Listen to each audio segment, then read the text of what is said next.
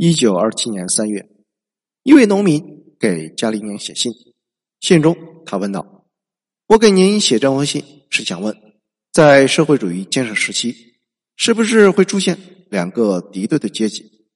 在这两个阶级之间，是否会进行斗争？第一个阶级是工人和农民，他们都是劳动者阶级；第二个阶级是苏维埃职员，就是那些俸禄优厚，每个月。”可以拿到五十卢布甚至更多的人，以及那些可以拿到一百和两百卢布的人。布尔什维克宣称要推翻阶级的不平等，可是，一开始他们就制造了不平等。到了二十世纪三十年代，情况不仅没有改变，反而加重，实行了领导干部高薪制，除了工资之外，还有其他方面的收入和待遇。比如，一九三四年八月，中央委员会一份费用清单就显示，工资三十万卢布，职工社会保险六万卢布，定量供给的面包五万卢布，食堂用餐的补助金等等七点六万卢布。面包和食堂用餐补贴占了工资的百分之四十二。从一九四五年起，苏联政府规定，对在机关、企业、团体中担任重要职务。具有高深学识和经验丰富的人实行特定工资制，除正式工资外，还要发一个装钱的大红包。莫洛托夫在和丘耶夫谈话时就证实：“我现在无法准确说出给了我多少工资，因为变了好几次，而且战后根据斯大林的倡议，采用了钱袋制，用这种封着小包给军事和党的领导人送钱，很多的钱，当然。”这是不完全正确的，数目不仅太大，而且过分。我对此不否认，因为没有权利提出任何反对意见。高级干部享有包括汽车、别墅、服务人员在内的待遇，一切费用均由政府买单。党的精英阶层过上了普通民众望尘莫及的生活。斯大林手下的人就为他在南方建过好几座别墅。斯大林有许多兼职。每个兼职每个月都会送来一袋钱，可是斯大林几乎不拆封，因为他的一切花销用度都是由国家来买单。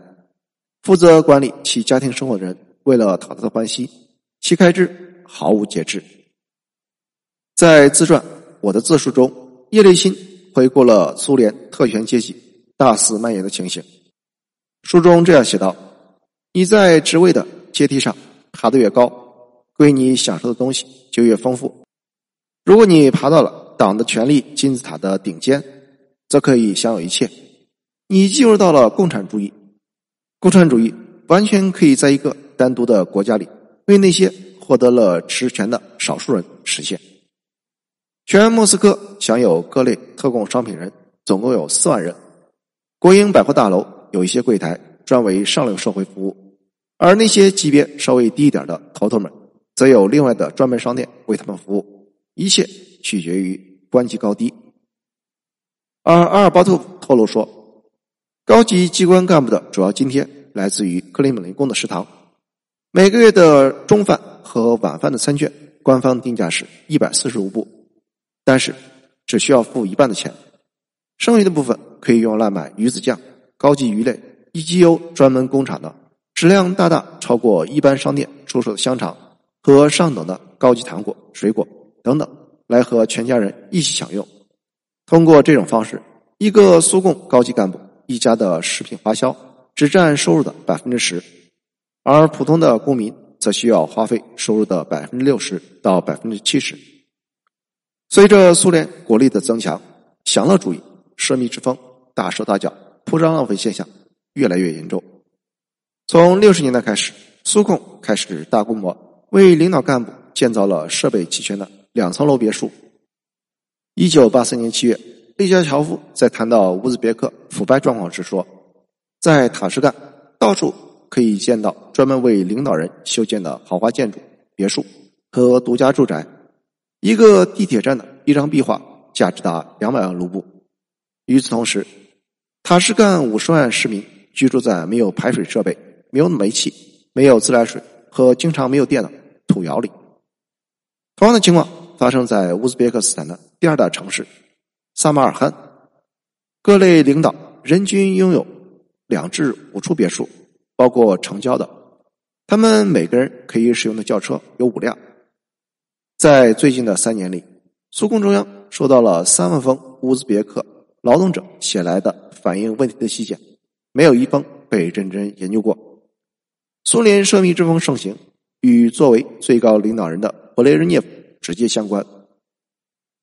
勃列日涅夫这个人贪图名利，不务实效，他主要关心的是自己的头衔、奖章、礼物和荣誉等等。所以，可爱的中国网友。为他起了一个名字“苏勋宗”，以此纪念他对于勋章变态的爱好。赫鲁晓夫在卫国战争时期获得了中将的军衔，到下台时依然只是个中将。一九七五年，布雷日涅夫将自己晋升为大将，次年又获得了元帅军衔。从一九七七年到一九八一年五年时间里。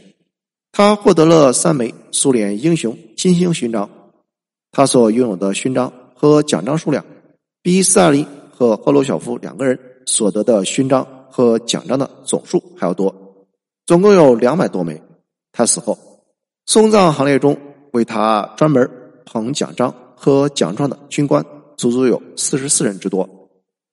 布雷日涅夫经常去莫斯科郊外的扎维多沃狩猎场，狩猎的排场。不亚于任何的国王，他还收藏有一百多把豪华猎枪。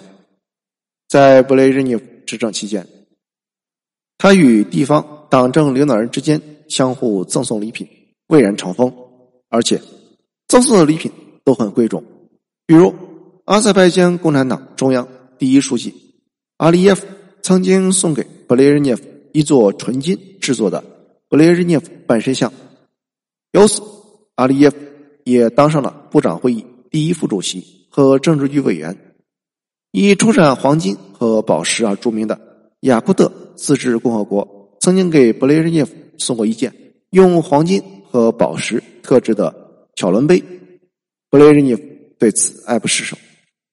苏联剧变之后，雅库特自治共和国向布雷日涅夫家属要回了这件礼品。布雷日涅夫还将外国。党政领导人的礼品据为己有。他是个汽车爱好者，喜欢开汽车，也喜欢收藏汽车。他用国家的钱和外国党政领导人交换礼物，却将奔驰、宝马等名车划归自己名下。据说他的母亲看到他丰富的收藏之后，担忧说：“哦，这些东西太漂亮了，我亲爱的儿子。不过，要是布尔什维克回来该怎么办？”就是在他的影响和带动下，苏联正风日下，贪污贿赂成风，干部的特权越来越严重。同样，作为改革者出现的戈尔巴乔夫也没有例外。在苏联经济增长速度放缓、危机日益显现的情况下，国家依然花费巨资为其建造了弗罗斯别墅。